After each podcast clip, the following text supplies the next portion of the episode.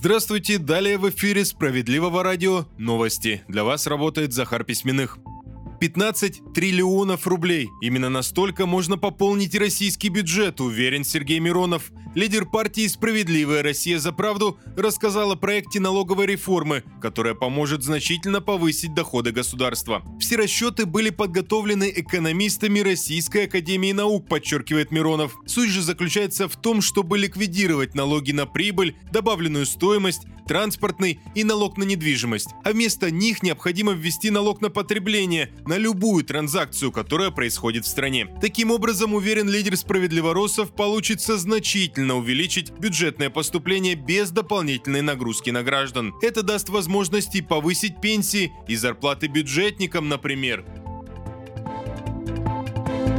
Почти нигде в России жители не питаются полностью правильно. Такие выводы озвучили эксперты Высшей школы экономики. В большинстве регионов нашей страны, по мнению специалистов, отмечается недостаток потребления овощей, фруктов и молока. При этом почти везде есть избыток в сахаре. Удивляют и более конкретные итоги проведенного исследования. Оказалось, что лучше всех питались жители Омской области, а внизу рейтинга Чукотский автономный округ. Добавлю, исследование проводилось с 2000 по 2021 годы.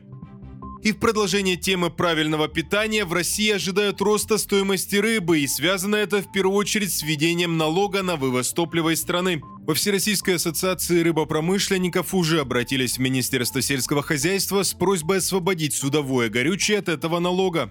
Суть в том, что большинство судов дозаправляются на ходу, и теперь такая вот подпитка горючим в некоторых случаях может облагаться дополнительным налогом.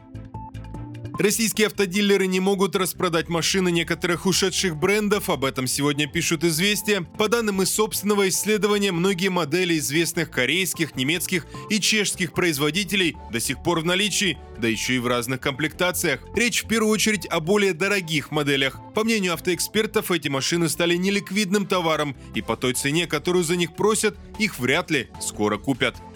Почти миллиард рублей россияне потратили на обучение эзотерики в этом году. Такие данные приводят известия со ссылкой на исследования образовательных платформ. Оказалось, что именно эзотерика занимает одну из лидирующих позиций у желающих получить дополнительные знания. Траты в этой категории составили 904 миллиона рублей. Стоит отметить, что на втором месте курсы по финансовой грамотности. Туда было потрачено 739 миллионов рублей.